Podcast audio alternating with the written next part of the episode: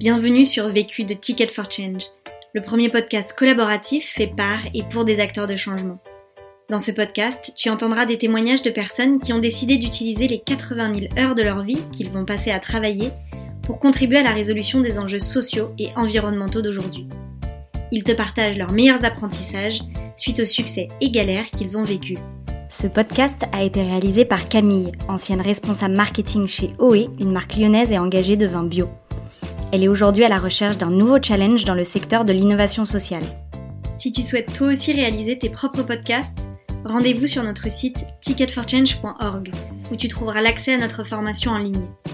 Et si tu apprécies Vécu, n'hésite pas à nous laisser un commentaire et une pluie d'étoiles sur Apple Podcast. À jeudi prochain et bonne écoute. Je n'ai qu'une question à vous poser. C'est quoi la question? C'est quoi le problème? Vécu À chaque Des retours d'expérience pour gagner du temps et de l'énergie. Alors, je m'appelle Marie, j'ai 28 ans et j'ai lancé ma marque Les Mécaniques Douces il y a deux ans. Donc, euh, avant, j'ai fait des études d'économie et de gestion à l'université. Et bien que j'étais passionnée par le marketing, je me suis lancée euh, en logistique parce que à l'époque, c'était un secteur super porteur avec le développement des e-commerce et tout ça. Et c'était une période où on était assez frileux, on avait peur de pas forcément trouver du travail. On nous disait souvent qu'il n'y avait pas de débouchés euh, dans tel secteur. Et donc au bout de, de deux ans et demi en, logistique, j'ai décidé d'enfin tenter ma chance et de chercher un travail qui me plaît vraiment. Donc suite à une période un peu de, de réflexion d'environ six mois, euh, j'ai lancé ma marque Les Mécaniques Douces. Les Mécaniques Douces, c'est une marque de broderie joyeuse et responsable. Donc j'ai toute une gamme d'accessoires qui est fabriquée à Paris et qui est upcyclée, c'est-à-dire qu'on revalorise des tissus qui existent déjà. Et j'ai une gamme de vêtements qui est en coton biologique et fabriquée de manière éthique en Asie. Donc la plupart de mes produits sont brodés à la main et la broderie c'est un savoir-faire qui représente bien mes valeurs parce que c'est quelque chose d'assez lent, qui prend du temps. Donc ça représente bien le slow life. Je propose aussi de personnaliser les produits, qui permet de faire des beaux cadeaux et c'est assez touchant car la plupart de mes clients se prennent vraiment la tête pour trouver euh, la bonne idée euh, qui fera plaisir à leurs proches. Mon produit phare, c'est un t-shirt brodé personnalisable, emballé dans son fourreau chiqui, donc c'est un emballage en tissu réutilisable. Et euh, mon but au travers de ce packaging, c'est de sensibiliser les gens au zéro déchet. Et mon challenge aujourd'hui, c'est de passer toute ma gamme de vêtements aussi en fabrication locale à Paris et en upcycling et mon but, c'est vraiment de polluer le moins possible avec mes produits. La question. La question à laquelle je vais répondre dans ce podcast, c'est comment se réorienter et changer de voie quand on est un peu perdu. Le vécu. Après avoir forcé pendant plusieurs années dans un secteur et un métier qui n'était pas fait pour moi, je me suis sentie assez épuisée et j'en suis sortie éteinte. J'avais euh, j'avais un peu l'impression d'avoir laissé tomber toutes les choses que j'aimais avant et j'ai vraiment eu besoin de toucher le fond dans mes expériences passées pour vraiment prendre conscience qu'il fallait que ça change. Donc j'ai décidé de démissionner à ce moment-là, j'ai pris six mois pour moi où j'ai eu le temps de, où j'ai eu besoin de prendre du recul et euh, de réapprivoiser les choses que j'aimais faire. Ça m'a permis vraiment de redevenir euh, créative, chose que je n'étais plus du tout. J'ai eu une période où j'ai eu vraiment euh, beaucoup, beaucoup d'idées et ça m'a fait beaucoup de bien. Je me suis lancée rapidement dans mon projet sans trop me poser de questions. Et depuis que je me suis lancée dans les mécaniques douces, ma vie a vraiment changé et je me sens beaucoup plus épanouie dans ce que je fais et surtout je me sens je me sens active et plus passive de ma vie. Premier apprentissage. Mon premier apprentissage, c'est faire le bilan des expériences passées. Alors, moi, pour ma part, pendant cette période de six mois, j'ai eu la chance d'être accompagnée et j'ai fait deux programmes différents. Un programme qui s'appelle Oser son potentiel, qui est un séminaire qui est vraiment euh, qui cible à, à, retrouver ce qui nous anime et vraiment trouver son, sa mission de vie, qui peut ensuite euh, qui peut s'illustrer par plein de choses différentes. Euh, il faut vraiment retenir que bah, on n'a pas juste euh, un métier, euh, il y a plein de choses qu'on peut faire, il faut vraiment juste trouver ce fil directeur un peu qui va, qui va nous animer tout de notre vie. Et j'ai rejoint aussi une association qui s'appelle le réseau Primaveras et qui accompagne des personnes, toutes de profils très très différents, qui veulent se réorienter. Et là, c'est vraiment pour euh, nous aider à construire un nouveau projet. C'est vraiment important de d'abord faire, euh, faire le bilan, prendre du recul. Moi, je suis vraiment ressortie éteinte de mes expériences passées Et j'avais besoin du coup de me reconnecter aux choses que j'aime. Et donc ça, ça peut prendre un peu de temps. C'est vraiment important d'ouvrir les champs des possibles en envisageant tout, euh, tout ce qu'on pourrait avoir envie de faire, même les choses qui sont complètement euh, irréalistes, euh, impensables, parce que juste ce qui est important, c'est de, d'en tirer des informations, de pas voilà rester dans une dans une case, mais de se dire que tout est possible et ça doit vraiment être une période très positive avec beaucoup d'espoir où on se dit que ben en fait on va on va se lancer dans quelque chose qu'on va qu'on va vraiment aimer faire et ensuite, la troisième étape, ça va être vraiment de, faire des choix. Donc du coup, de, faire des choix par rapport à sa vie euh, en ce moment, de, nos priorités, de ce qu'on a envie de faire. Et donc du coup, supprimer euh, les choses qui sont pas réalisables et voilà, choisir un projet qu'on a envie de tester. Euh, et ensuite, bah, le principal, c'est de se lancer et d'essayer.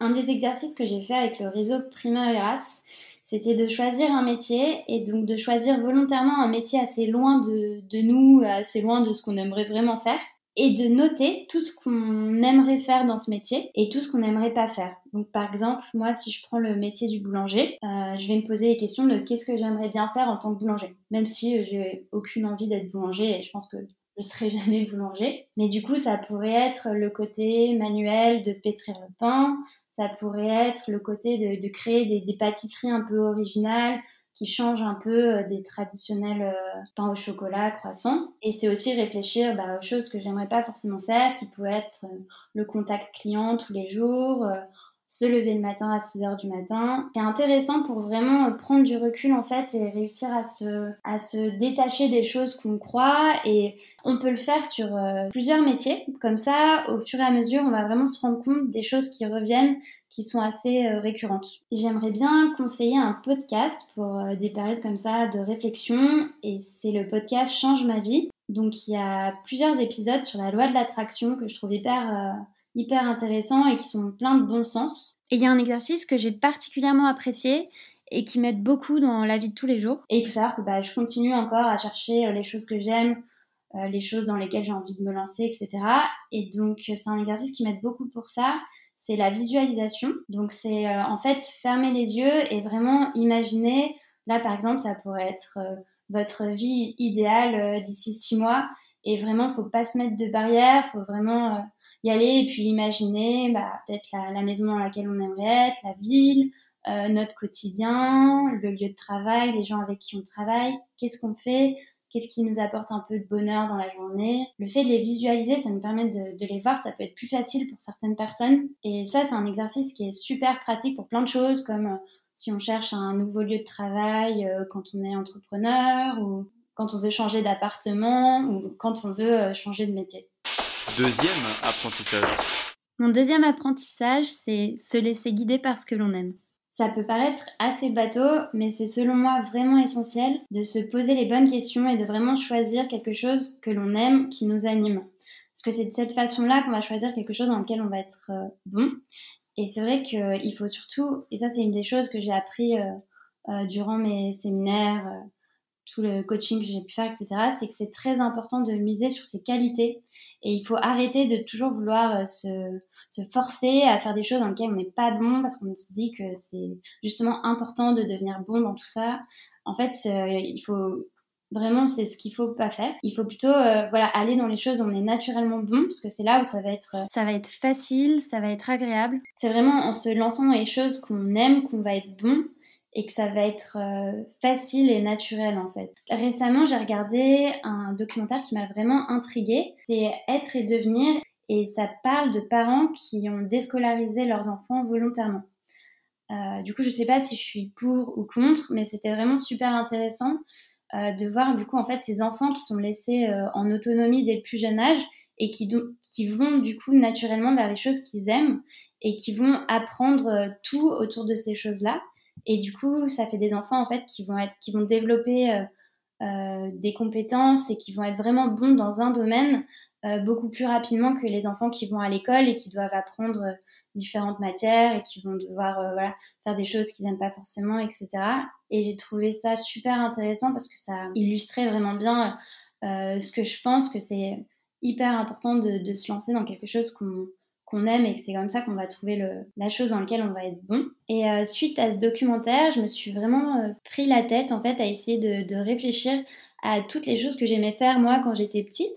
parce que je me suis dit ça allait sûrement m'apporter des informations intéressantes pour moi aujourd'hui. Et donc, ouais, j'ai vraiment pris le temps de réfléchir à ça.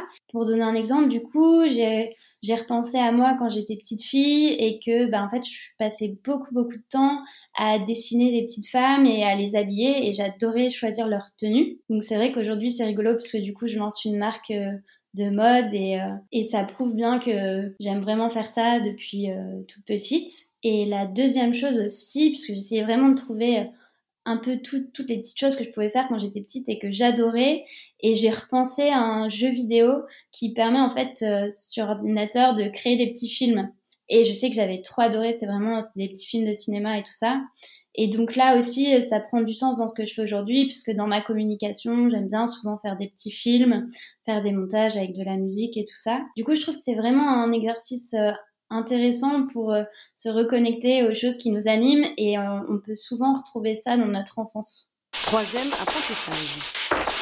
Mon troisième apprentissage, c'est parler autour de soi de ses idées et projets. Alors quand j'ai commencé à me poser beaucoup de questions, j'ai parlé avec un ami entrepreneur qui avait déjà lancé euh, deux boîtes différentes, je pense, alors qu'il était assez jeune.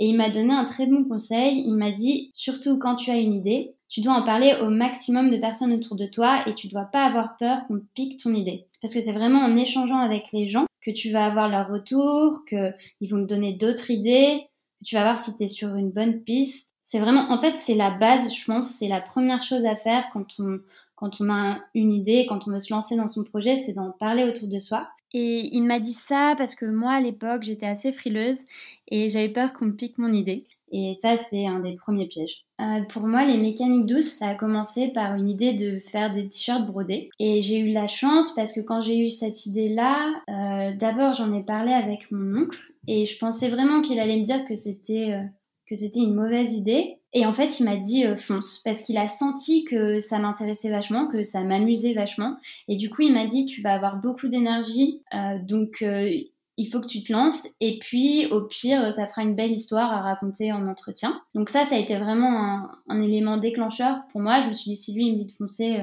c'est qu'il faut y aller. Et en fait, j'ai commencé du coup à broder des t-shirts. je savais pas vraiment broder. J'avais déjà brodé deux trois trucs avant, mais c'était pas franchement réussi. Mais là, comme j'avais une idée euh, précise derrière, ça m'a donné un peu euh, de la force pour euh, me concentrer et bien le faire. Donc j'ai brodé trois, quatre t-shirts différents. J'ai envoyé des photos à mes amis, mes proches. Et à ce moment-là, mes proches, j'avais un groupe d'amis qui venaient en week-end chez moi, et donc je leur ai montré. Et en fait, ils ont, ils ont trop aimé, donc ça m'a vachement motivée. Et après, c'est ce qui s'est passé, c'est que j'ai continué à en parler autour de moi à montrer à mes amis, etc. Et c'est vraiment comme ça en fait que j'ai eu mes premières commandes, du coup de mes amis, et puis très très rapidement des amis de mes amis, euh, la cousine d'une très bonne amie à moi, euh, une amie d'une amie sur qui j'étais tombée un peu par hasard en soirée, à qui je racontais ce que je faisais. En fait, tout le monde me parlait que de ça. Euh, mes amis, ma famille, ils étaient tous hyper intéressés et du coup, J'étais assez surprise, mais je me suis dit, bah, ça montre bien que je suis sur la bonne euh, voie. Euh, du coup, ce que ça m'a apporté d'en parler aux autres euh, comme ça, c'est bah, tout bêtement des clients, mes premiers clients, et puis en fait, vraiment, une partie assez importante de mes clients bah, se sont faites par le bouche à oreille. Et puis ensuite, c'est aussi des informations, parce que finalement, moi, je voulais lancer une collection de t-shirts brodés, mais j'avais vraiment dans l'idée de faire mes créations et j'avais pas euh, envie de faire du personnalisé. Les gens ont naturellement pensé à ça et m'ont demandé est-ce que tu pourrais me faire un t-shirt personnalisé pour l'anniversaire de mon mari, pour une amie? Et c'est pour ça que j'ai développé cette offre de personnalisation que j'aurais pas fait si, euh, si je l'avais pas confrontée comme ça directement euh, aux gens. Quatrième apprentissage. Mon quatrième apprentissage, c'est tester directement sur le marché avant que ce soit parfait. J'avais jamais fait de concours ou d'incubateur encore, mais il n'y a pas très longtemps, j'ai eu la chance de rejoindre un programme qui est vraiment super et qui s'appelle Live for Good. Et c'est pour euh, tous les entrepreneurs qui ont des projets à impact positif. Et euh, durant ce programme, en fait, j'ai appris quelque chose que j'avais fait malgré moi, qui est euh, l'effectuation. C'est-à-dire, en fait, dès que tu as une idée, il faut la tester sur le marché, il faut se lancer. Sans le savoir, moi c'est ce que j'ai fait parce que directement j'ai acheté mes t-shirts, je les ai tout de suite brodés à la main et je les ai montrés à mes amis et vraiment je pense qu'en 5 jours je les avais mis en ligne sur Etsy et du coup une, plateforme de, vente pour des créateurs. Et du coup, j'ai directement confronté mon produit et c'est comme ça que je me suis rendu compte que c'était intéressant de proposer des, t-shirts personnalisés, que j'ai vu un peu ce qui plaisait. Au début, quand je repense aux premiers t-shirts que j'ai faits, ils étaient vraiment euh, loin d'être parfaits. Je savais pas encore bien broder. J'avais euh, du coup eu très rapidement l'idée de mon packaging en tissu. Je l'ai coupé moi-même à la main et ils n'étaient pas coupés forcément très droits. Euh, en comparaison, aujourd'hui, je travaille avec un atelier à Paris.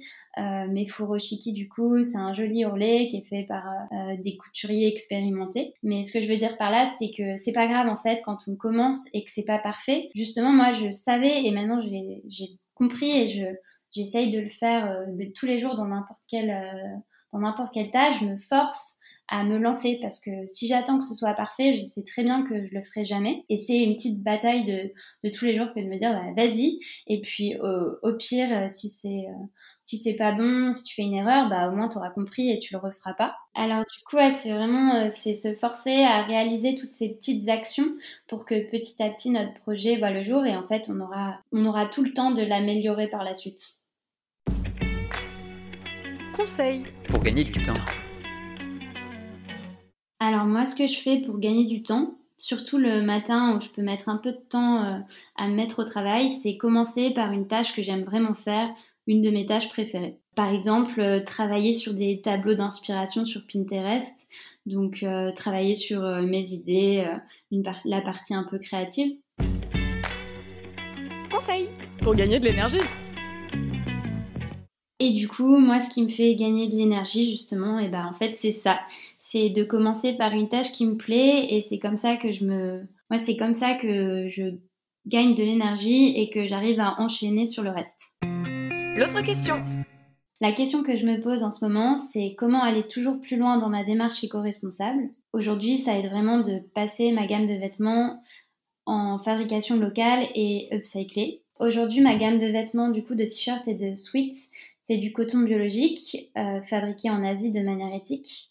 Et mon but, c'est vraiment de polluer le moins possible avec mes produits. Et du coup, le choix que je fais, parce que je pense que chaque marque de mode fait vraiment euh, un choix, choisi une bataille, et moi, ce serait vraiment de faire de la fabrication locale et utiliser des ressources qui existent déjà, donc en, passant par l'upcycling, pour vraiment euh, diminuer au maximum la, pollution et l'impact de mes produits. Si je fais le choix de la fabrication locale, c'est pour éviter au maximum les transports et, euh, et je choisis d'utiliser des ressources déjà existantes parce que du coup, c'est euh, une grosse économie d'énergie.